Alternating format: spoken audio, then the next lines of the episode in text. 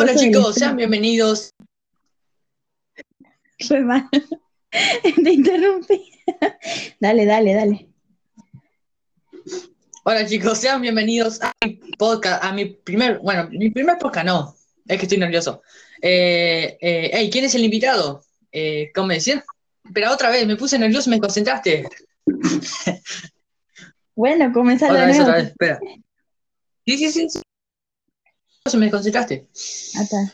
Hola chicos, ¿cómo están? Bienvenidos a mi podcast. Eh, eh, no, sí, sí. Se, ca- se cayó.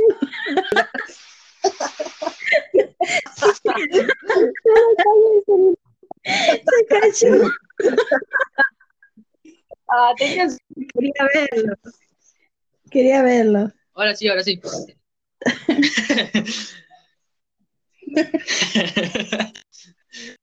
Ay, me estoy, Uy, me estoy riendo. Ay, qué cochino. Te rebotaste.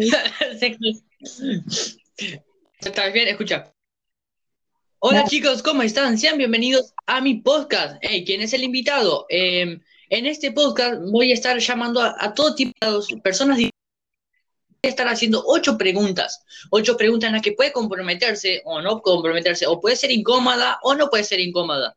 Y en este episodio orgulloso y, y creo que, no sé, me quedo sin palabras. Ya, eh, es mi hermana, la- la- mi primera invitada, así que siéntate, por favor. ¿A dónde me siento? Estoy en casa. Gracias. Yo soy, no sé cómo presentarme. Soy la persona más Y te presenta, no Invita- sé, la persona más aburrida del mundo. Puede ser, puede ser. Bueno, Eh, habla. ¿Sabías, bueno, mira, sabías eh, qué estoy esa es haciendo, mi, no? eh, mi- eh, mi hermana Jocelyn. ¿Cómo? ¿Sabes lo que estoy haciendo ahora? No, no sé qué estás haciendo. Me, me inscribí en un proyecto para hacer mantas de bebé de cuadraditos Mm. de lana. Y no sé hacerlo. Estoy tratando de hacerlo porque, porque no quiero salir de ese, de ese grupo, porque tengo mis amigas y no, no quiero quedarme sin mis amigas. Ah, bueno, Mm, no, no, todo lo que tú quieras decir aporta, así que si tú quieres eh, decir algo que quieras decir, tú puedes decirlo, no hay problema. No, que yo, no sé, bueno, para que los que están escuchando me conozcan, estoy viviendo en San Paulo, en Brasil, y aquí la pandemia está muy descontrolada, hay muchas personas que están muriendo cada día. ahora llegamos a ese punto. Ahora Ah. llegamos a ese punto. ¿Qué Ah. te parece? Después Está metemos bien. bien en profundidad esa parte, ¿ok? ¿Está bien? Ok. Eh, sí, sí, ahora, ahora llegamos bien. Ahora, ahora eh, profundizamos en ese punto que quería llegar. Tenía unas preguntas con eso, así que ahora profundizamos, ¿ok? Bueno, Bien. Eh, bueno, chicos. No, espera. Espérate. Ella ¿por qué es mi hermana Jocelyn, ¿no? Porque así corto la parte que conté que estaba haciendo un crochet. No, espérate. Ya. que me, me, me yo sé. Déjame concentrarme. Bien. Dale. ¿Te presentaste o no llegaste a presentarte bien? No me presenté muy bien, no sé. Presenta, prese- di, di tu nombre, tu edad, dónde vives y, y, y un- y una un pequeño resumen de tu vida. Bueno, me llamo Jocelyn, tengo 24 años, que los hice el día 30 de agosto. Y un resumen de mi vida. Sí, muy cortito. Era re aburrida. Era re aburrida. Ok, ya veo que, ya veo que, no te- ya veo que viviste toda una vida emocionante. soy muy aburrida. No, me gusta, me gusta Está la bien. aventura, me, me gusta salir, conocer lugares. No sé. Ok, eh, también quiero llegar a ese. Quiero llegar. Así que no toquemos mucho, ¿ok? Eh, bien, no sé eh, si quieres empezar con las preguntas o quieres. eh, no sé, no sé qué quieres hacer. Tú puedes meter lo que tú quieras también. Ah, quiero ketchup. ¿Qué? Bueno, Corten. ay, me- no me paran de llegar las notificaciones de Facebook. A mí tampoco. ¿Sabían, A mí tampoco. estaba viendo un video en, de TikTok y había un video así como era una americana que ella era TikTok y las amigas eran distintas redes Sí. sociales y Facebook era una abuelita. Sí. Wow. Y Es después, como, es como que Facebook quedó, Facebook quedó como algo eh, viejo, algo que ya nadie más usa, pero no sé, a mí me gusta, eh, es donde puedo saber los chismes de la vida. eh, no perdí la costumbre. Mira que yo soy muchas redes sociales, pero Facebook entro muy poco y cuando entro veo memes, nada más. Ah, bueno, también para chusmear los memes, los memes de los memes, dije. ¿Quién, Estoy tratando de hablar español quién chumea me estoy olvidando. Entonces yo cuando pensé en hablar, Bueno, de- hablemos por tu... iba a hablar Facebook, porque Hablemos en portugués decimos. Facebook. Ah, ok, hablemos portugués. Ah, você fala portugués, macaco. ¿Por qué todas las personas dicen eso? Cuando, cuando digo, hablo portugués, las personas, oh, eu, eu sei falar macaco, macaco. Solo- macaco, sopa de... Pero- no se fala macaco. pero sabían, un macaco. sabían que macaco es, si tú dices eso a una persona es muy, muy grave. Es considerado como algo muy, muy grave. Entonces tienen que tener cuidado. con Ok. eso. Ok. O, oyero público si no eso a un nadie, un macaco, a nadie. Sí, el- Absolutamente nadie. Es muy ofensivo. para un brasilero. ¿Sabes? No me gusta hablar por teléfono porque mi voz generalmente es más fina. Y una vez estaba como llamando para sacar la fecha para mi casamiento. Y la persona en el teléfono Sí. me dijo, está bien, pero ahora puedes pasarme con su mamá. Y yo como, no, soy Yo soy la mamá. yo soy la que me voy a casar. Yo soy la que estoy marcando la fecha. Y, y la persona quedó sin gracia, como dudando, como, ah, sí, sí, claro. Y yo estaba como, es mi voz. Y bueno, Déjeme inquieta. Iba llorando. igual vos también tenés la voz finita. No, mi voz es súper grave. Mira. Hola, soy la roca. ¿Ves? Mm. Siempre hablo así. Con- Eh, Decime, dale. otra cosa que quieras. Otra cosa que quieras aportar al, a, la, a la charla. Ay, qué bueno que se escuchen, que, que comenten alguna cosa. ¿Se puede comentar? No sé. Es mi primera cosa de... de- Eh, podcast. Eh, sí, se puede comentar. En- Digo, en Google, pues eh, creo que se puede comentar. En Spotify, creo que no, creo que en Spotify no. Pero suscríbanse en Spotify si nos están escuchando en Spotify. ¿sí? Ah, qué bueno. Yo no tengo eso, tengo que... En Google Podcast, si no se- Tú no te preocupes. Ya, En Google Podcast sí eh, es- eh, pueden comentar y no. Creo que se puede comentar. Usted comente. Y creo que nada más, solo compartan y, y- y valoren bien la- el podcast, por favor, que estoy haciendo un gran esfuerzo. No, eh, otra cosa que tengas que aportar, tu historia, eh, algo gracioso, algo triste, algo feliz, no sé. Algo gracioso, algo triste o algo feliz, o no sé. Ah, no sé. No. Bueno, Bueno, ¿quieres empezar con las preguntas? ah, es que yo estaba hablando así de algunas cosas y tú dijiste que le ibas a dejar para más adelante. Creo que están involucrados en las preguntas Eh, que pensaste. Exacto, pero, pero tú dime algo y si yo te digo que están las preguntas, no lo dices y profundizamos. Hablamos, pero después en las preguntas la profundizamos. Bueno, ah, estoy leyendo, estoy leyendo mucho, estoy leyendo varios libros Bueno, corten. y, Y saben, uno de los libros que me ha atrapado muchísimo en este mes es El arte de procrastinar. Y creo que así soy la reina de la procrastinación, como eh, dejo todo para último momento o pienso que, bueno, mañana lo hago, mañana puedo hacerlo, mañana tengo más tiempo, y qué me pasa mañana, que mañana llega y digo, ay, no tengo tiempo, no, mejor lo hago otro día, y así estoy.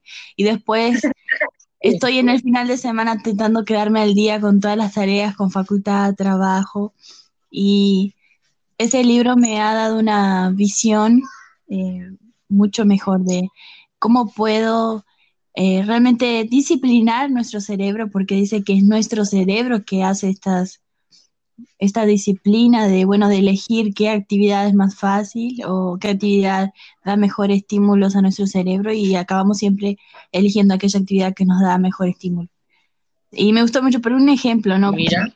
Mirar una serie en Netflix o, o estudiar para una materia en, en una facultad. Ahí, ¿qué vas a elegir? Ver Netflix. Claro, pero es porque tu cerebro ya está disciplinado a elegir a las cosas que son más fáciles. Entonces creo que nosotros... debemos, me convence. Claro, y nosotros tenemos que disciplinar nuestro cerebro a hacer primero las tareas más difíciles para que podamos tener más tiempo para las más fáciles. Y realmente ese libro lo recomiendo muchísimo.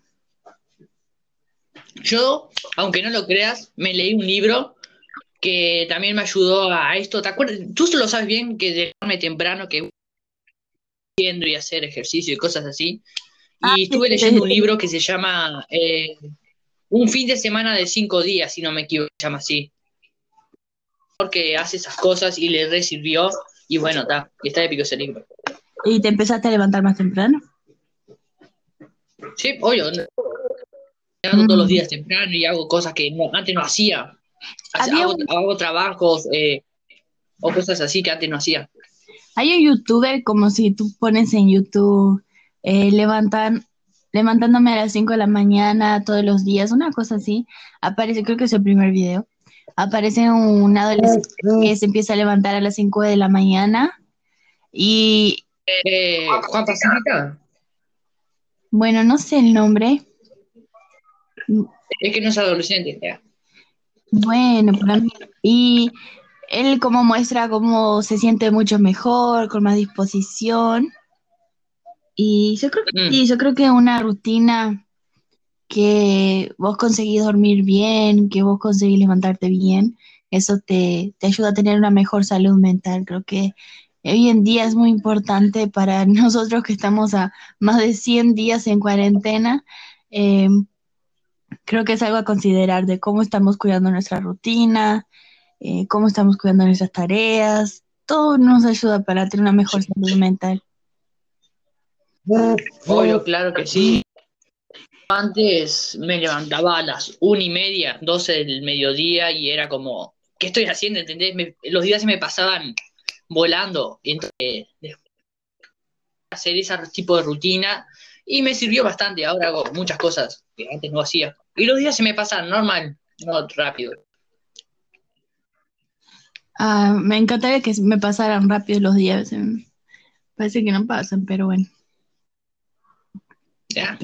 Eh, no, pues sabes que estoy engordando mucho en la cuarentena. ¿Cómo? Estoy engordando mucho. Creo que el estar cerca de trabajar en casa, de, de hambre y pum, vas para la heladera, te levantas y pum para la heladera. Eh, me, está, me estoy demorando. ¿Y, ¿Y allá en Brasil, la que es cuarentena obligatoria? ¿Aún siguen? Bueno, eh, la cuarentena sí, eh, no están, los comercios no están abriendo, los comercios que no son necesarios, pero algunos están abriendo porque no, si no se van a fundir no sé cómo se dice esa palabra en español, pero... Sí, sí, quebrar. estos van a quebrar. Entonces, están recibiendo a las personas eh, por cantidad, porque solamente personas pueden entrar, te toman la temperatura cuando entras, te dan alcohol en gel. La verdad que no es alcohol en gel, la mayoría le pone agua. y te, te, vos te pones y Asco. es agua, no es alcohol en gel, es- bueno, cada uno con lo suyo, ¿no? Y cuando, cuando entras así a la tienda, bueno, las- los artículos como ropa no te puedes probar. Y las cosas así que Sí. vos comprás cuando llegas en casa tenés que desinfectar todo. Que eso ya se evitó. Mm. Ay, no, no sé cómo se dice. Eh, um hábito, ¿Cómo? eh, Oh, macaco. costume, virou un hábito, una costumbre. Ah, es que hacer eh, un ámbito para eso, todo, infectar cosas. Sí, Un ámbito. Bueno, está. Pero sí, Y mira, eh, eh, si tú, si tú ves las noticias, más o menos, ¿cuántos casos por día hay en Brasil? ah, hoy no vi las noticias, pero Pero normalmente, y no sé, no sé, no quiero decir un número y, y como sonar exagerado, pero si buscas en, en internet, siempre que prendes la televisión están apareciendo los casos. Eh, algunos días en esta semana llegaron a 900 y alguna cosa de muertes, diarias, pero perdón, ya había, cayó, se cayó un coso. Bueno, ese es otro tema, no me gustaría hablar sobre eso ahora, pero hay muchas noticias de, de eso, de, de las muertes, lo que está pasando. Y creo que algo Sí, que sí, me... eso usted, ¿Cómo? no habla, no, no, no habla, habla. Creo que algo que me ayudó mucho eh, entender un poco más del el por qué, ¿no? De que todo esto está pasando, fue un libro, están llamando de Recife. Eh, contexto se va a cortar igual. Pronto. A vos también, Pasado las notificaciones. disculpa, gente. ¿Qué pasa? Está muy loco. Problemas técnicos. ¿ya? Te estaba diciendo, Alan, que me olvido de todo siempre. Eh, de que leíste un libro o algo así que está sucediendo algo parecido, creo. Bueno, eh, estaba, eh, lo que me ayudó, ¿verdad? Eh, a entender un poco más de cómo está funcionando, de bueno, el por qué una pandemia, por qué el COVID-19, significado de todo. Y hay un libro que se llama Sí. Cómo, eh, Cómo adelantar el final del mundo. Ese libro está escrito por una indígena de Amazonas, de aquí de Brasil. Es un libro bien chiquito, creo que tiene 34 páginas, como si no te gusta leer, pero te puedes leer un folleto, Ese libro puede puedes leerte, puedes leerte ese libro, creo que Es un folleto. sí, eh, cualquiera puede leer ese libro y es otro libro chiquito y Mm, él explica, él explica muy bien sobre la pandemia. Él dice, él dice bien así. Él dice bien así como, bueno, el COVID-19 eh, eh, tira el oxígeno de la persona. Y él dice que por muchos años, y él explica, ¿no? Eh, nosotros estamos tirando el oxígeno a los animales con la contaminación. Eh, hemos con- sabemos que existe, ¿no? Siempre nos criamos y veíamos los pingüinos pobrecitos todos intoxicados. eh, bueno, esas cosas siempre ¿Te nos acuerdas cuando, ¿te acuerdas cuando los pingüinos aquí en Uruguay que estaban todos muertos? Sí, exactamente, esas noticias que siempre, bueno, nos criamos viendo, pero ¿qué pasaba? La vida Sí. se seguía, ¿verdad? Ah, pobrecito Sí, los sí. pingüinos y pum, la- continuaban haciendo la misma cosa y todo más. Y ahora, en, Mm. en el libro no hace como una analogía, dice, y ahora nosotros que eh, estamos perdiendo el oxígeno, todo se para. Y ahí él dice que nosotros no podemos continuar a vivir del modo que estábamos viviendo. Y creo que eso me hizo reflexionar mucho sobre, es verdad, no podemos continuar a vivir como estábamos, ignorando nuestro alrededor, siguiendo la vida, viendo que en otras partes se sufría. Me encantó Sí. que el mundo se importó más con, bueno, con lo que estaba aconteciendo con respecto al racismo. eh, es- Exacto. no apoyo las em, protestas violentas, no apoyo.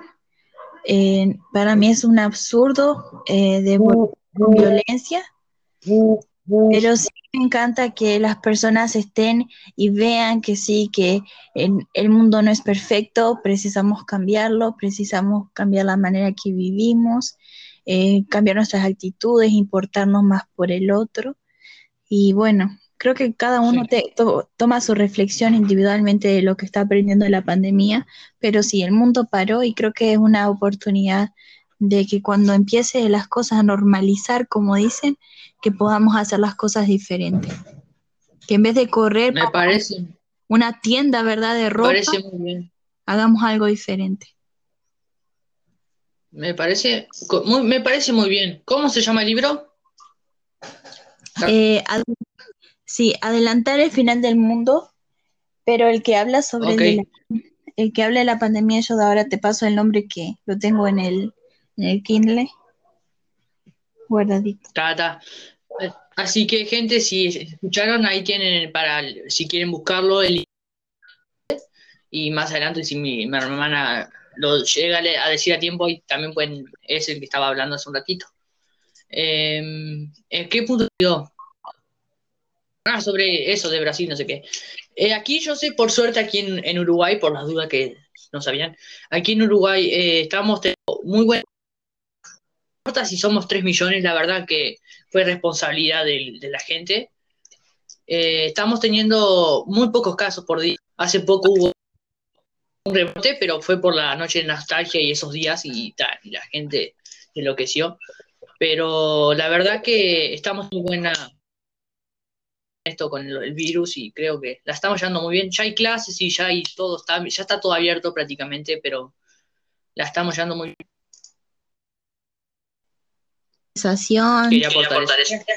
No, está perfecto.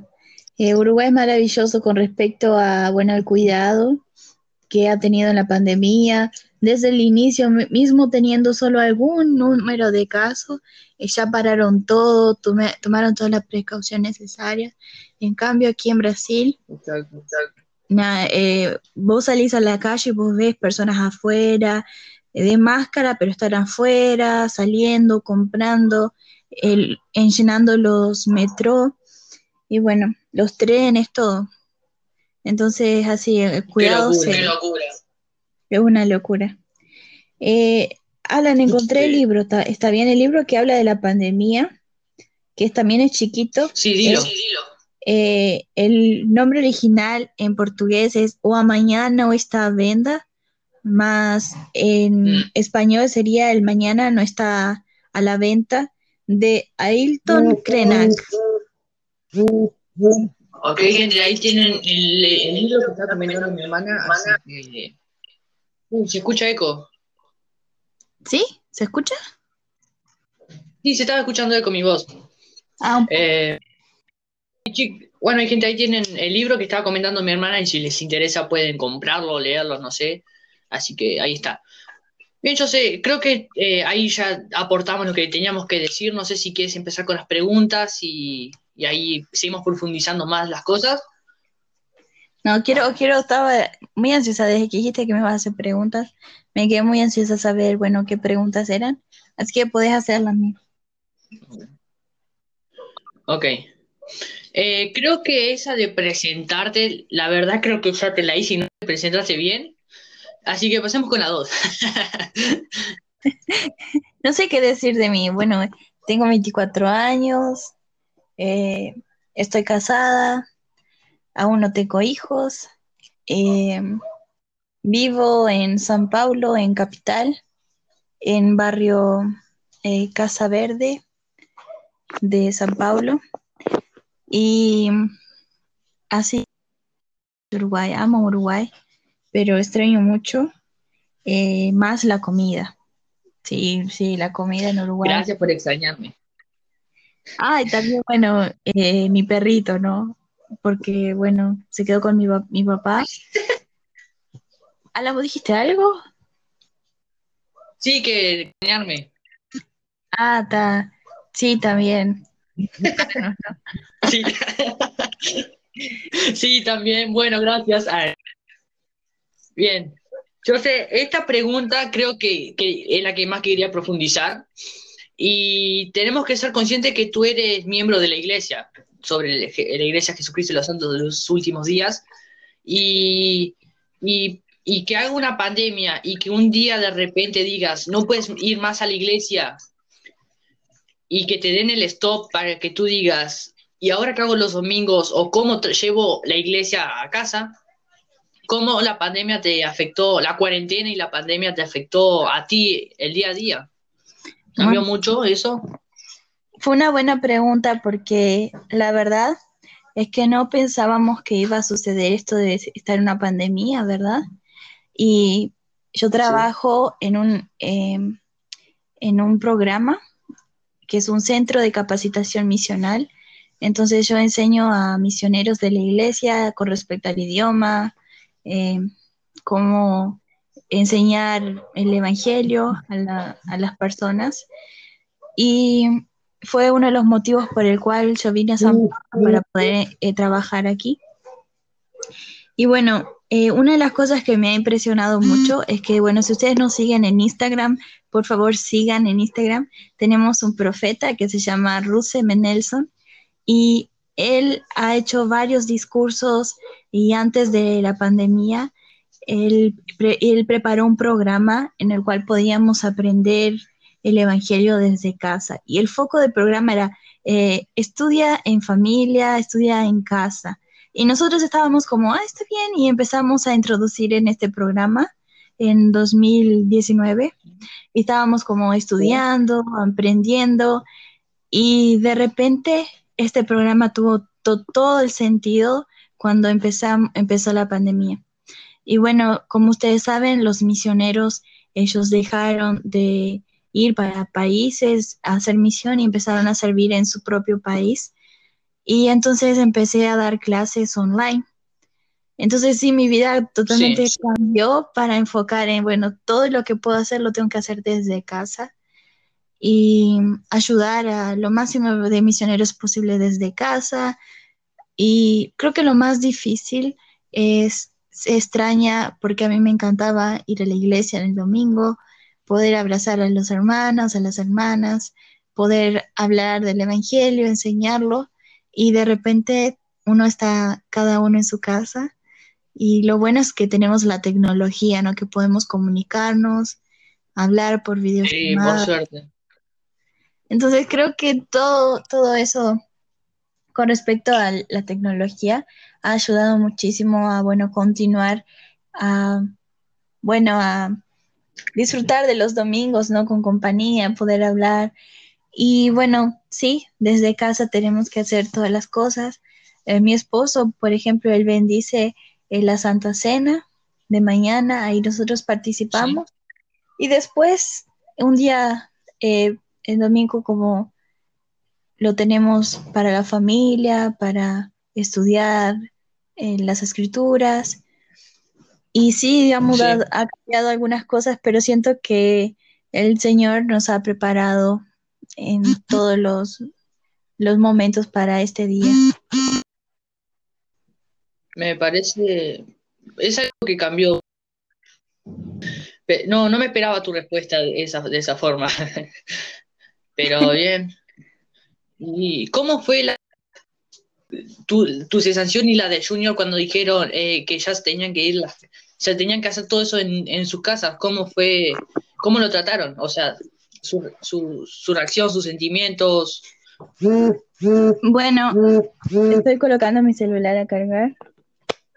Ahora descubrí que salió un Samsung que la batería dura dos días. Y creo que eso sería una buena. Porque la mía dura algunas horas nomás. Bueno, creo que nos sorprendimos, pero al mismo tiempo, bueno, agradecimos porque pensamos, eh, creo que lo primero que sentimos cuando todo empezó, voy a ser sincera, fue miedo. Estamos viviendo en, una capital, en, estamos viviendo en San Pablo, perdón. Em, estamos viviendo en el centro. Cuando me referí a capital, me refería al centro, perdón. Y cuando empezó la pandemia, pensamos, bueno, yo creo que, que no es tan así como dicen, o yo pensé, bueno, creo que no, es, no va a ser tan grave. Y después empezamos como amigos a decirnos que estaban con el virus, eh, vecinos que nos decían que habían perdido a su papá o a su mamá. Y el miedo em- empezó como a entrar en nosotros. Y lo primero que pensé fue, bueno, si todo esto sucede por un motivo, o todo tiene un propósito, ¿verdad? Pero mm, pensé, este es el momento que debemos, bueno, eh, estar, continuar a hacer las cosas que Dios nos ha enseñado a hacer. Entonces, como nos preparamos financieramente, como evitamos gastos, juntamos dinero, como siempre se nos fue enseñado a guardar un, tener una reserva es muy importante. Eh, no solamente dinero, sino que también se nos ha enseñado a muchos años a almacenar alimentos, ¿verdad? Entonces empezamos como, bueno, cuando vamos a comprar un arroz y compramos tal vez dos, eh, un pack, un pack, no sé cómo se dice. un, pacote. Un paquete, un kilo. Un paquete. Un paquete.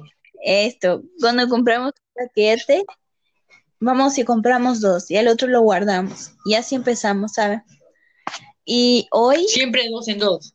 Sí, y hoy en San Pablo el kilo de arroz, los cinco kilos de arroz están 40 reales, que es mucho dinero. Antes estaban 10 reales y ahora están 40 reales. Entonces, realmente eh, sabemos que las cosas están cada vez eh, viendo lo que, bueno, las consecuencias, ¿no? De, de, quedarse en casa, las consecuencias que trajo esta pandemia.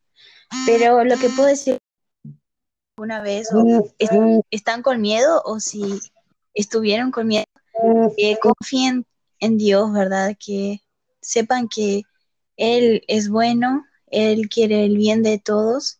Y si nosotros hacemos lo correcto, si nos preocupamos por la familia, si nos preocupamos con el amar, el servir, eh, Dios, Él va a mostrarnos manera de sobrellevar nuestras dificultades, nuestras pruebas, ¿verdad? Ok, me parece bien. Eh, así que público, eh, los que los religiosos también y si los que no y, y, ayudemos entre todos por, para superar esta pandemia. Me parece algo muy bonito, yo sé las palabras que dijiste. Que bueno, la pasando bien con Junior y todo eso, y que en Brasil se mejore un poco. Acá en Uruguay, por lo menos, eh, no, no nos afectó, afectó tanto económicamente. Sí subió algo, obviamente, los precios han subido, pero no tanto como en. La verdad que si haces. Eh, eh, ¿cómo se llama? Cambio de precio, el de peso argentino, peso uruguayo, la verdad que se siente mucho la diferencia, igual de Brasil a, a, Uruguay. La verdad que los precios están muy cambiados y se está yendo al carajo, la verdad. Sí, creo que bueno, lo que podemos hacer como para no también no entrar en pánico y como, ay, voy a llevar todo el arroz que hay en el supermercado porque va a acabar o porque va a quedar más caro, cosas como así. al principio. Eh, lo bueno es pensar, bueno, ¿en qué puedo sustituir a eso? ¿Verdad? Aquí en Brasil es muy difícil porque siempre hay arroz y porotos, es como el plato principal. Pero, bueno, ¿cómo mm. puedo sustituir? Tal vez puedo hacer un puré de papas o comer fideos en vez de eso y uno va viendo maneras de ajustándose, ¿sí? Como aquí en casa aprendimos a dejar de gustar del queso, porque el queso aumentó muchísimo, quedó muy caro, entonces dijimos, no, por ahora no, no nos gusta más el queso, no queremos más queso en nuestra vida. ¿Qué es el queso? ¿Qué es eso? No, no, no sé lo que es. Y, y solo hasta que bueno, que las cosas vuelvan a lo normal. Sí, sí, un stop en muchas cosas. Me parece bien. La verdad, yo sé que La, la respuesta no me la esperaba, pero muy bien, la verdad que sí. Eh, yo sé, ahora pasé que en la que fuiste de misión a Brasil cuando eras misionera. Pasemos esa etapa. No sé si te parece. Sí, claro, no hay problema. Ok, me parece. Eh, vayamos a esa etapa en la que hay algo loco que te haya pasado y si te cambió o, te afectó en- de algún modo. Algo muy loco que te pasó y digas, ¿qué? ¿Por qué? ¿Entiendes? O algo así, algo loco. ¿Te loco. cambió de algún modo? Bueno, Dije loco, por, pero como...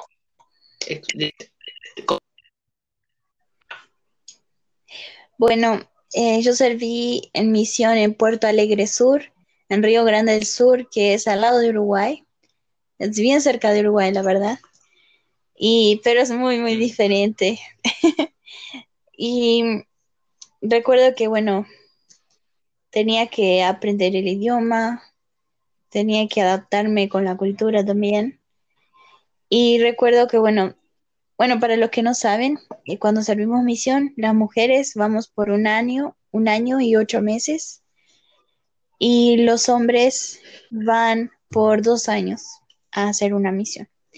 Entonces, es totalmente voluntario, nadie te obliga a, hacer a servir una misión como misionero, sino que seguimos aquel principio de ir de dos en dos a predicar el evangelio a todas las naciones. Entonces, em, cuando cumplí 19 años, yo dije, eso es lo que quiero. Quiero servir, quiero hacer lo mismo que hacía Jesucristo, de poder hablar sobre aquel camino que trae felicidad, que trae libertad.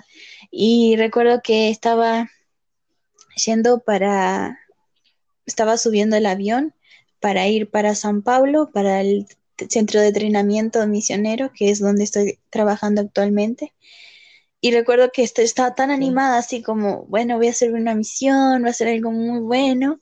Y de repente me siento en el avión y la persona que está en- al frente mío me dice, ¿ya has andado en avión?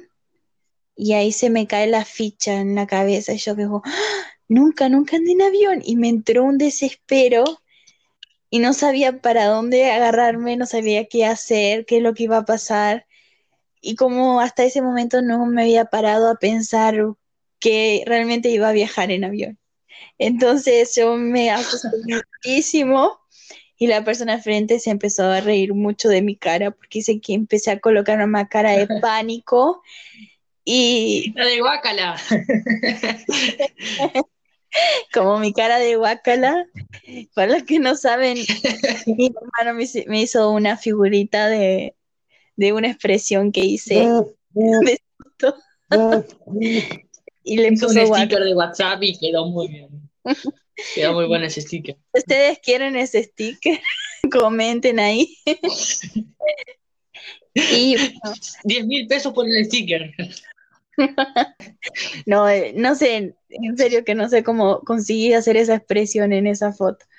Bueno, la cuestión fue que me asusté muchísimo y cuando subió el avión, realmente me entró, me mareé muchísimo, muchísimo, muchísimo, pero después amé todo el viaje, ni se siente, es muy lindo. Pero así, no fue algo así muy, muy loco, pero creo que fue eh, tan grande el susto de que, bueno, yo estaba tan emocionada con que iba a la misión, iba a servir en Brasil, y de repente me senté en el avión y dije, "¡Ah! estoy en un avión, ¿cómo así? No pensé en esa parte. No sé, mi creo que en mi cabeza yo estaba pensando como, sí, voy a Brasil, pero era como teletransporte, no sé, era como, en un avión. Como en mi cerebro me salté esa parte importante. Dios. Se salteaba toda la parte. Ok, la verdad que eh, es muy loco, yo sé. Bien, eh, cuando- eh, vayamos a la etapa en la que te mudaste a Brasil. ¿Qué fu- eh, ¿cuál fue la, el, las, lo- la diferencia que sentiste? Lo, al mudarte a Brasil? ¿Qué fue lo, que tuviste que cambiar, adaptarte? ¿Qué fue eso cuando dijiste, me tengo que mudar a Brasil? Porque ya no estás en misión, ahora estás viviendo en Brasil. Bueno, cuando, cuando yo volví de mi misión, diez meses después fui contratada en mi actual trabajo como instructora de idiomas. Y fue en ese momento que yo dije, es que yo ya había sido una extranjera en Brasil, ya había sido una misionera en Brasil. Entonces, con respecto a los desafíos eh, del idioma, otros desafíos que podía tener, haber tenido, creo que todos los pasé como misionera, pero yo pensé como, nuevamente voy a ser una extranjera en Brasil. Y no es que existe una gran diferencia, solo que eh, yo pensaba maneras de, bueno, de poder progresar en Uruguay, de poder, bueno, en mi cabeza yo decía, voy a conocer a alguien en Uruguay, voy a poder formar mi familia en Uruguay, entonces como nunca pensé en mi cabeza que eh, iba a volver a Brasil, entonces cuando estaba volviendo a Brasil, eh, en mi cabeza empecé a pensar, entonces mis planes, todo, tengo que, tiene que ser aquí. Y no quería eso, yo quería estar en Uruguay porque amo mucho Uruguay, pero al mismo tiempo también amo mucho Brasil. pero creo que lo que más me impactó fue el movimiento de las personas en San Paulo. Es como una locura. Mm. Recuerdo que bajé del aeropuerto y tomé un, un no, tomé un taxi hasta la casa donde me quedaría por algunos meses. Y cuando estaba pegando el taxi, el taxi estaba entrando en el tránsito, ahí me deparé donde estaba. Eh, antes de ir a vivir a San Pablo, busqué, bueno, un poco saber de San Pablo y decía así, San Pablo, 11 millones de personas. Y yo, ¿qué? un cambio muy radical. Sí, muy, radical. 11 millones, o sea, no, es muy, no es nada poco, la verdad, comparado con la población de Uruguay, que somos 3 millones y medio. Es algo que te, vuela la cabeza si te pones a pensar, ¿entendés? Estás yendo a un, a un otro país y si metemos a un uruguayo, ¿entendés? Es como, es una locura es, es bien diferente. Y una de las cosas que me impresionó más, bueno, de que eh, cuando uno llega a San Pablo, aquí a, San Pablo, Brasil, uno se depara no solo con la belleza de la ciudad, porque es lindo, es grande, una ciudad que nunca duerme, siempre las personas están trabajando, eh, están eh, se locomoviendo por las calles y todo más, solo que hay mucho morador de calle, mucho morador de calle. Entonces tú bajas en la estación y te encuentras con hombres durmiendo en la calle, mujeres, niños, es muchísimo, como muchísimos moradores de calle.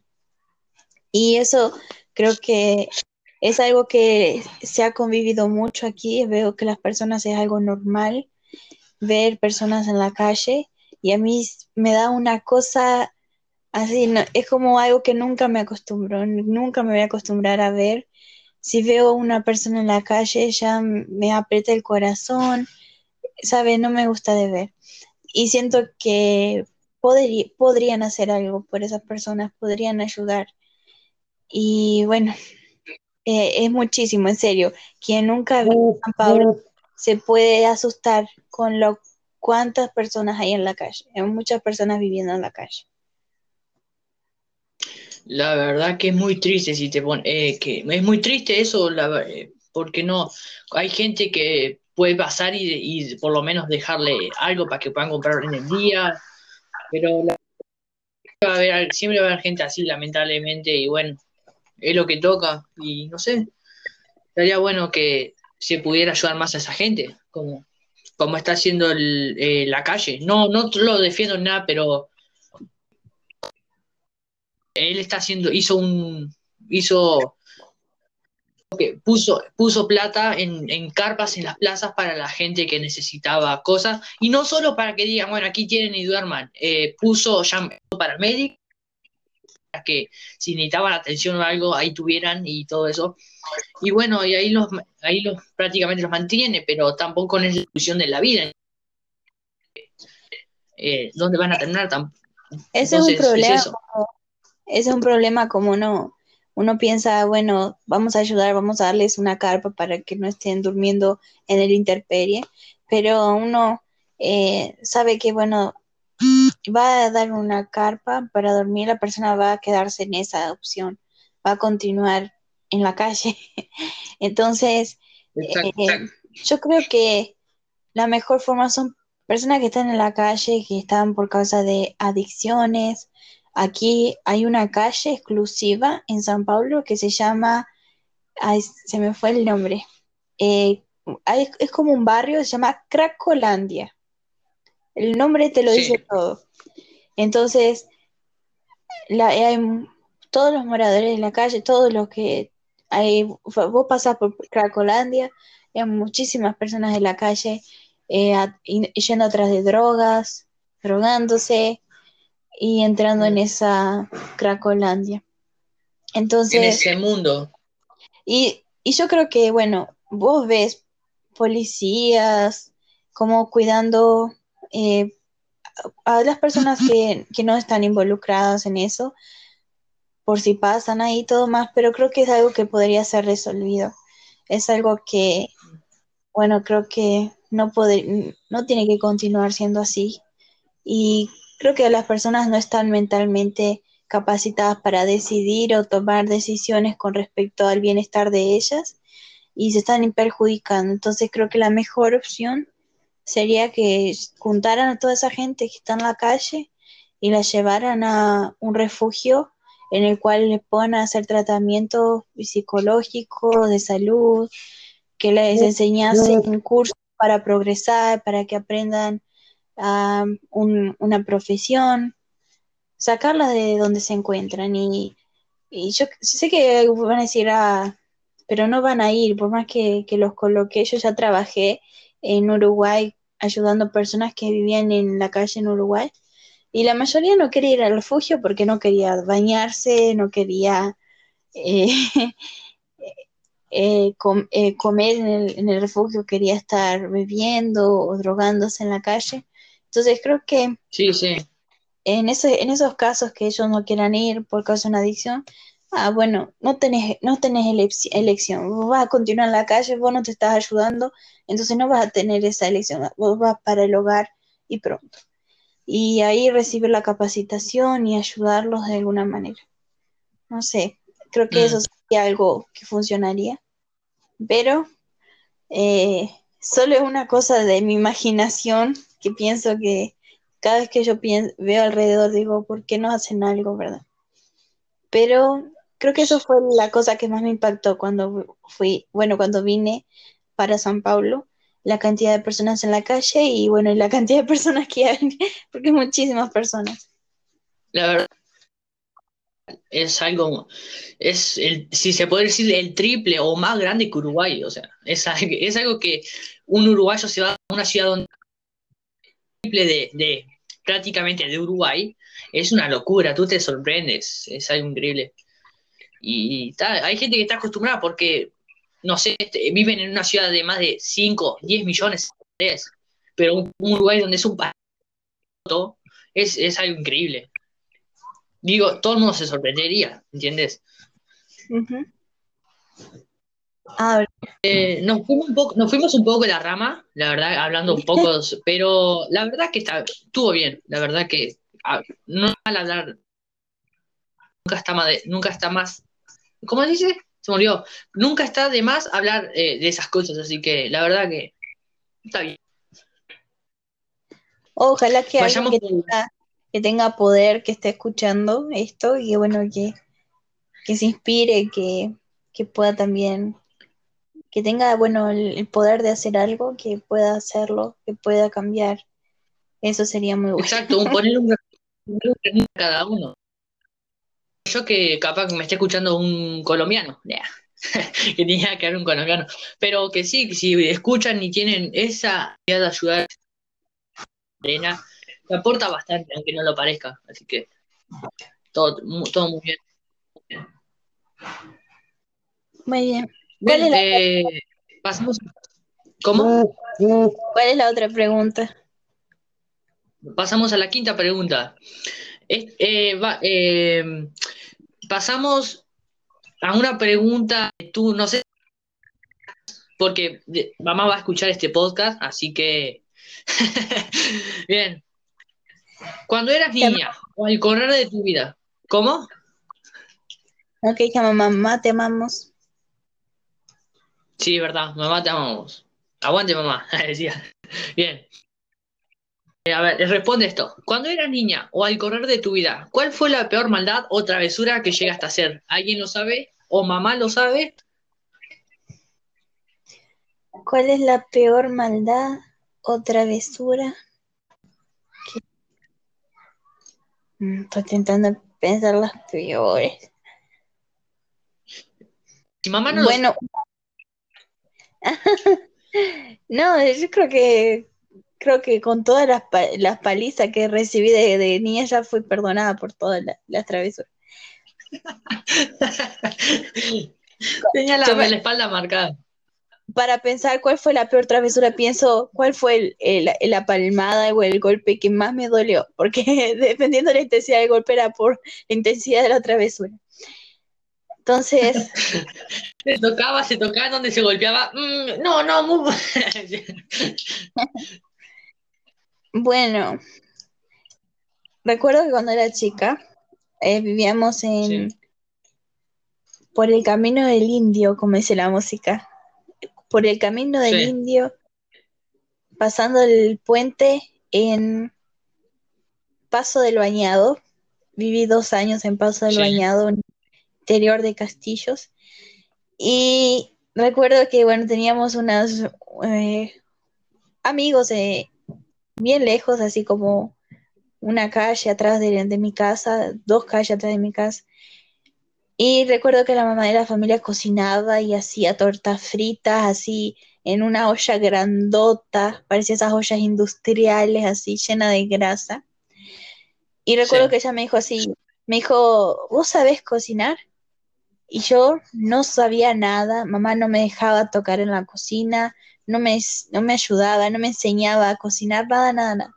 Y yo quería, sí. yo quería aprender, quería hacer, quería hacer mi torta frita, ¿no? A yo le digo, sí, yo sé cocinar, yo siempre hago esto. Déjame que, que yo lo Yo hago, yo lo hago. Yo Yo, yo, yo, yo, yo sé, yo sé. Y fui y agarré la torta, imagínate, Así es. como dije, era una olla industrial, aquellas grandotas, llena de grasa. Y yo dije, sí, sí, yo, yo sé, yo sé, yo sé. Ahí agarré la torta frita de, que torta frita campera, así torta frita de, del campo, bien grandota, ¿no? Y agarré la torta Sí, frita, me acuerdo, y, y la, de un metro de distancia de la olla, yo solté la torta frita, voló grasa para todos los cantos, me quemé la panza, la pierna, los brazos, y la hora como la grasa estaba tan fuerte, eh, la piel se salió así de mí, se levantó así, hizo una, Oh. como un globo, hizo, la panza hizo un globo así, la pierna todo. Uh, Y yo, qué asco. asustada, ¿no? La mujer me dijo, ay, Sí. Micaela, ah", eh, porque, bueno, me llamo Jocelyn, pero mi familia me llama de, y los conocidos me llaman de Micaela, que es mi segundo nombre. Sí. Y ahí ellos me dijeron, ay, Micaela, anda para tu casa, a curarte, que no sé qué, bla, bla, bla. Y yo no iba a ir a casa porque me iba a agarrar mamá y me iba a hacer, así como la torta frita, me iba a meter dentro de la olla de nuevo. Entonces yo demoré, yo, yo fui caminando, fui caminando por la casa, Caminando. daba vueltas y vueltas a ver si se bajaba la, el- la bola de piel de la panza y de la pierna, y yo dando vueltas y vueltas, y Absolutamente nadie. Y- y Jocelyn dando vueltas para curarse. sí, curarme sola. Y empezó a arder muchísimo, y yo no aguantaba, no aguantaba. Y agarré tapé con mi ropa la, la panza, ¿no? Porque yo estaba con, con la blusa un poco así para arriba para dejar respirar la piel. Tapé todo, me, tra- traté de cubrir. Ahí llegué en casa quietita, no dije nada. Mi madre, ¿cómo te fue a la casa de fulano? Y yo, quietita, quietita. Yo, ah, fue bien, fue bien. Ahí me fui derecho para el cuarto. Quien se castiga solo, ¿no? Y ahí mamá Sí, sí. dijo nada, no, no dudó nada, ¿no? Y tranquila. Ahí llegó, ponele 10 minutos después de eso, llegó María, que era quien Sí. estaba cocinando conmigo, y llegó en casa desesperada.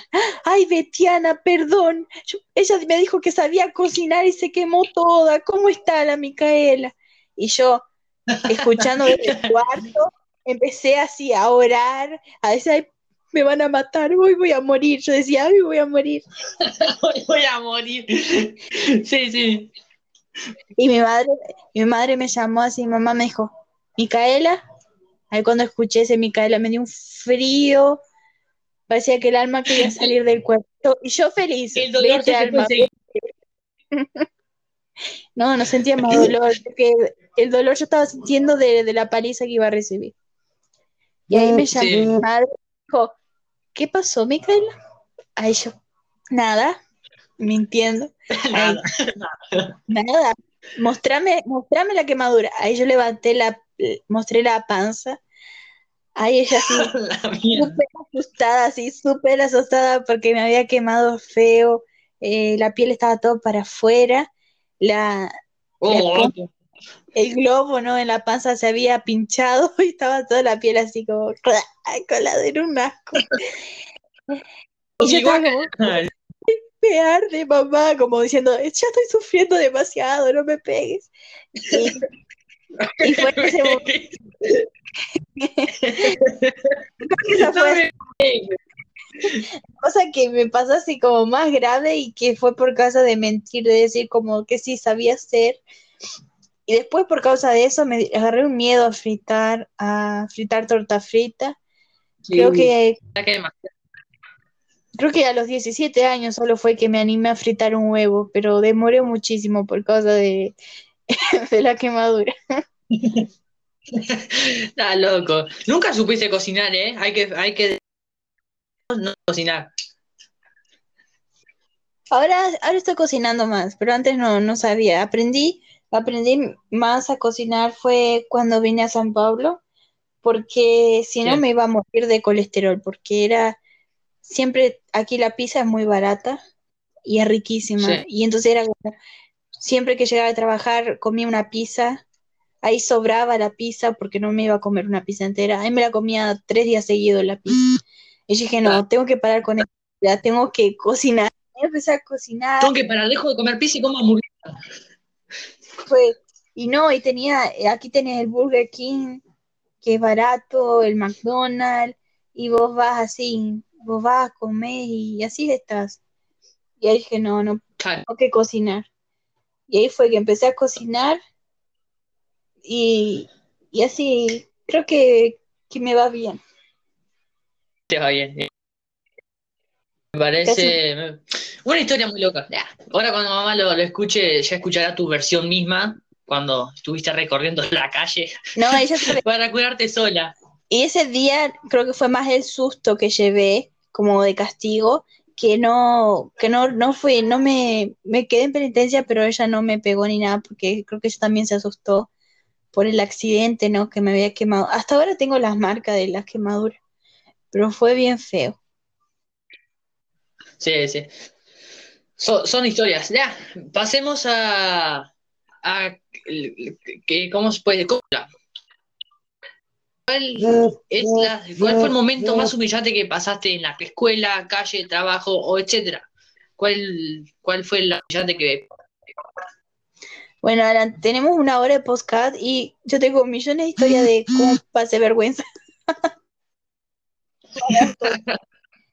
Bueno, una cortita?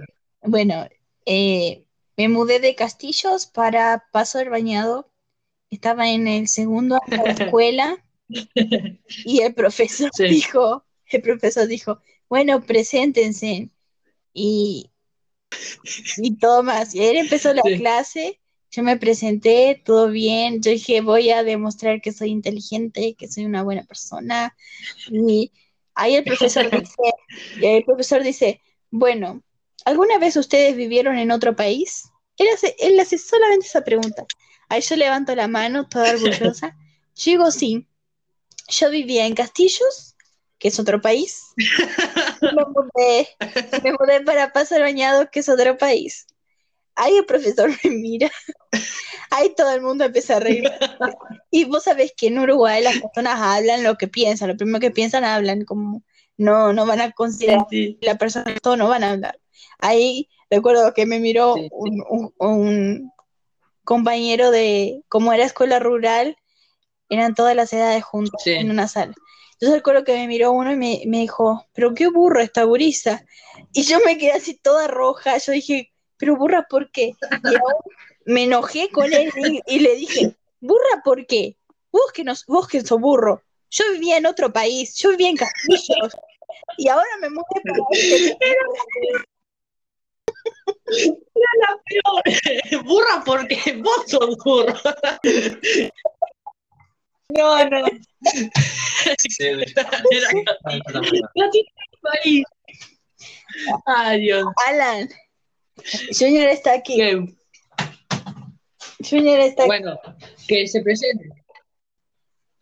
Ah, ya se fue.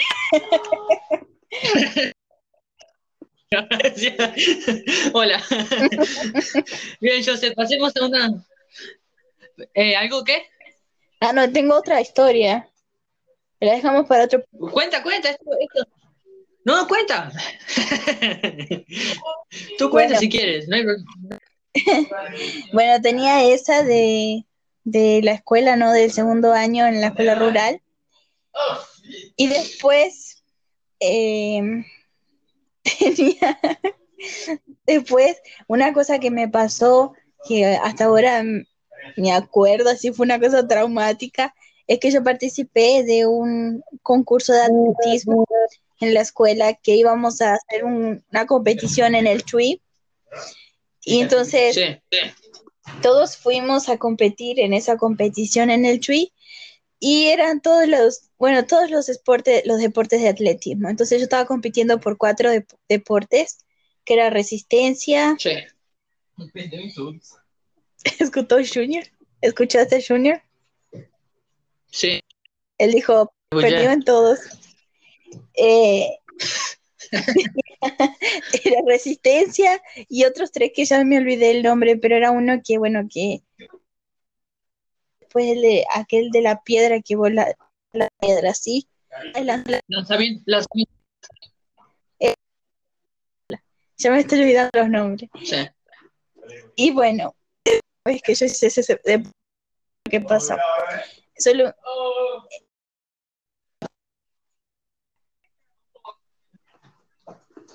perdón, es que no- Bueno, se.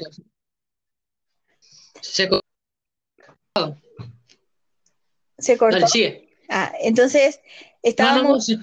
estamos, estábamos viendo la competición de lanzamiento de bala y de repente una, una, una gurisita, ¿no?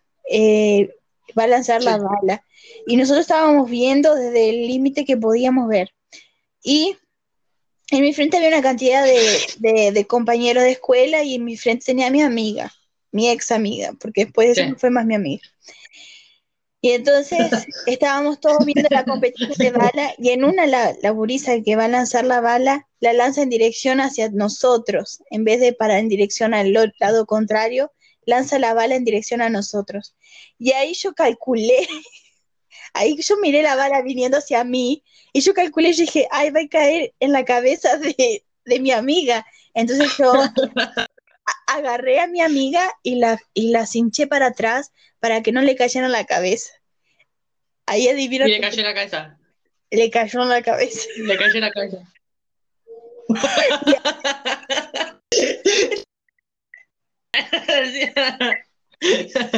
Ella fue para, ella fue para, para UTI de Rocha.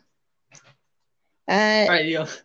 fue, fue así una cosa así de pánico total. Y ahí es cuando estábamos todos subiendo porque cancelaron la competición, estábamos todos subiendo en el ómnibus y ahí el profesor de gimnasia dice, pero no entiendo, la, la, la bala estaba bien lejos de, la, de ella, no sé cómo le cayó en la cabeza. la, la yo sé matando a sus amigos.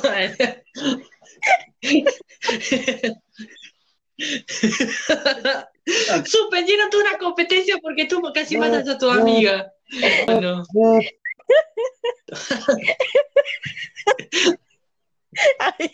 yo me sentí muy culpable, ¿no? Y llevo al profesor y le digo, profe, fui yo que las, las hinché para atrás, pensé que pensé que le iba a ayudar porque estaba, estaba cerca, no sé qué. Y ahí el profesor dijo,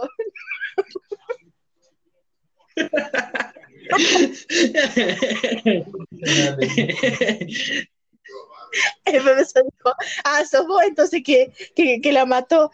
Ay, se me cayó el mundo. ¿Cómo que no la maté? No.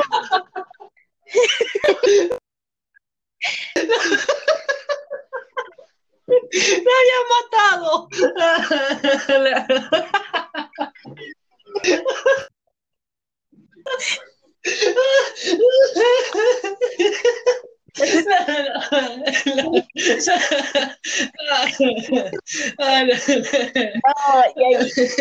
ahí, el profesor para empeorar la situación, ¿no? Ahí todos los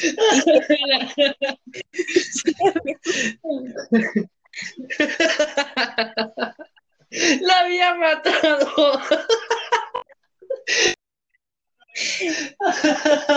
Así. Bueno, ella, ella está en estado, en estado. Ella se muerta. Entonces pensaron que podía pasar alguna cosa. Ahí pasamos por el hospital antes de retornar para Rocha, para Castillo. Sí.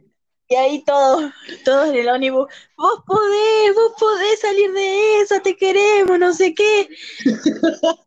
y, ya se había despertado, ya estaba mucho mejor y todo más.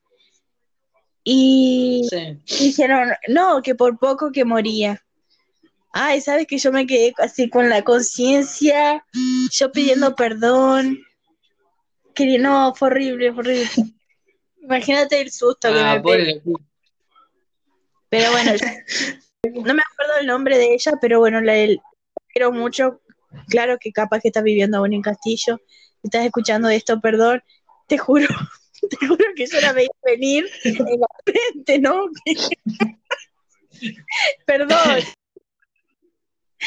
Bueno, compañera, yo sé si, si problemas de cabeza no, no fue culpa de José, ¿eh? Si ahora ya tiene problemas mentales por causa de eso, perdón, lo siento. En serio, no era mi... mi... Te arruinaste la carrera deportista.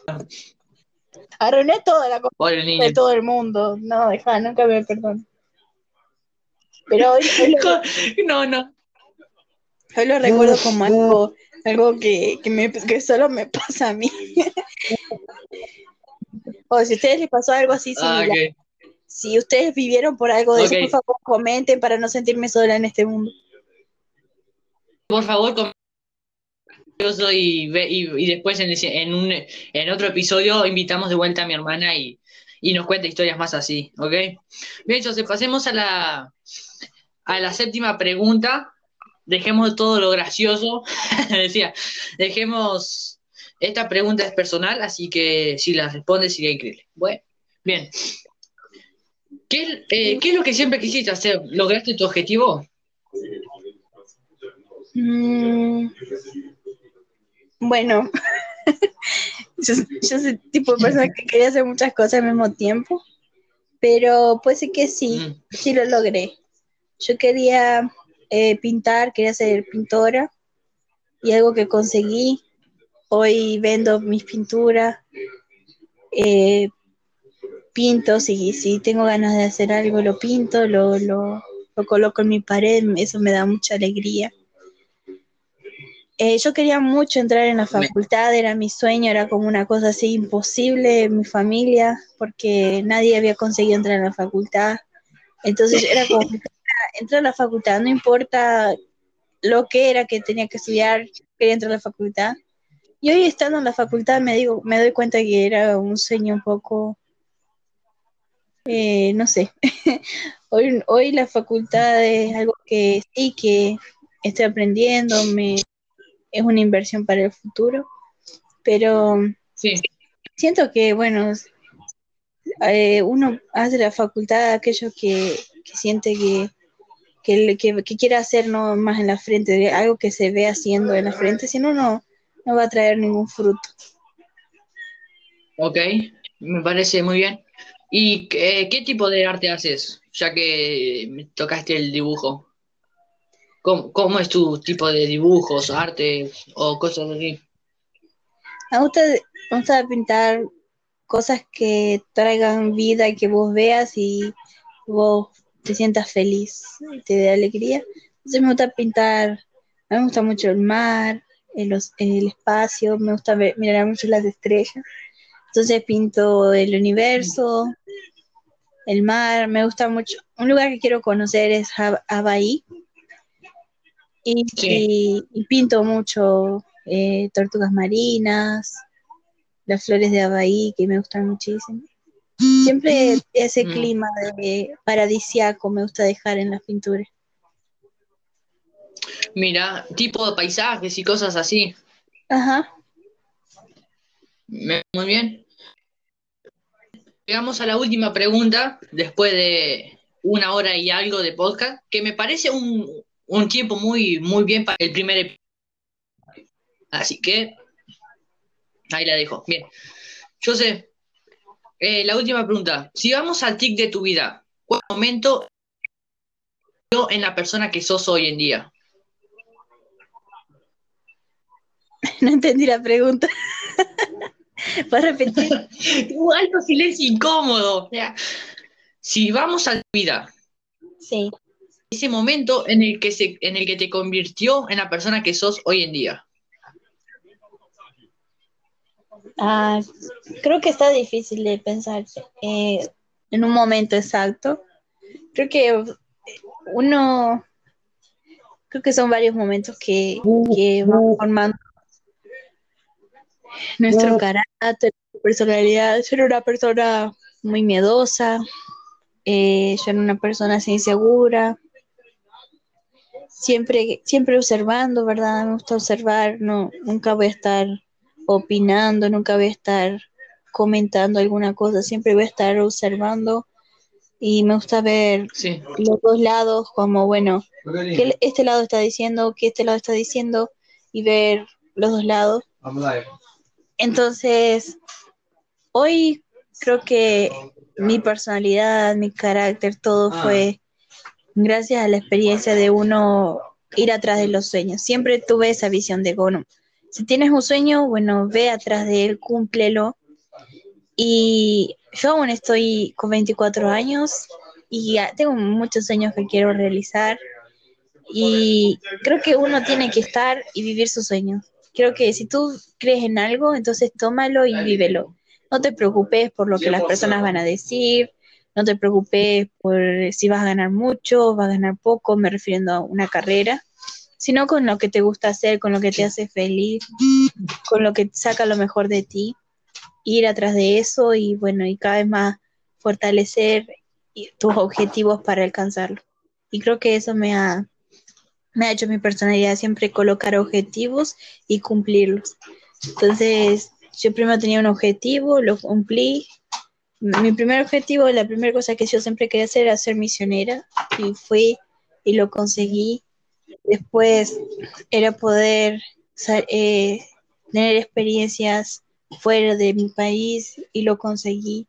Entonces uno va teniendo objetivos y va alcanzándolo y eso hallo que fue lo que me fue formando como persona. Los objetivos y bueno, lo que yo quería alcanzar. Quale? Me parece muy bien, yo sé- me alegro que hayas, perdón, me alegro que hayas alcanzado los objetivos que quisiste alcanzar y los siguientes que o llegar. La verdad que me sorprendiste con las respuestas de las preguntas, o sea, me tomó mucho tiempo eh, hacer preguntas que las personas que eres y tuve que elegir correctas las preguntas porque tampoco no quería hacer unas preguntas que tampoco están mal y entonces la verdad es que me sorprendiste. Y bueno, este fue el, primer episodio de Hey, ¿quién es el invitado? Así que yo sé qué decir. Muchas gracias por la invitación, me gustó mucho hablarles. Bueno, eh, gracias por escuchar y si les gustó y si se sintieron identificados con alguna de las cosas, comenten y nos gustaría mucho leerlas y, hablar con ustedes también. Exacto. Ah, chicos, si están en Spotify, suscríbanse en, otras plataformas también, comenten si, pues, si es probable comentar y, y bueno, nos vemos en el episodio con otro invitado y bueno, nos vemos, chao. Chao. Chao, cuídate.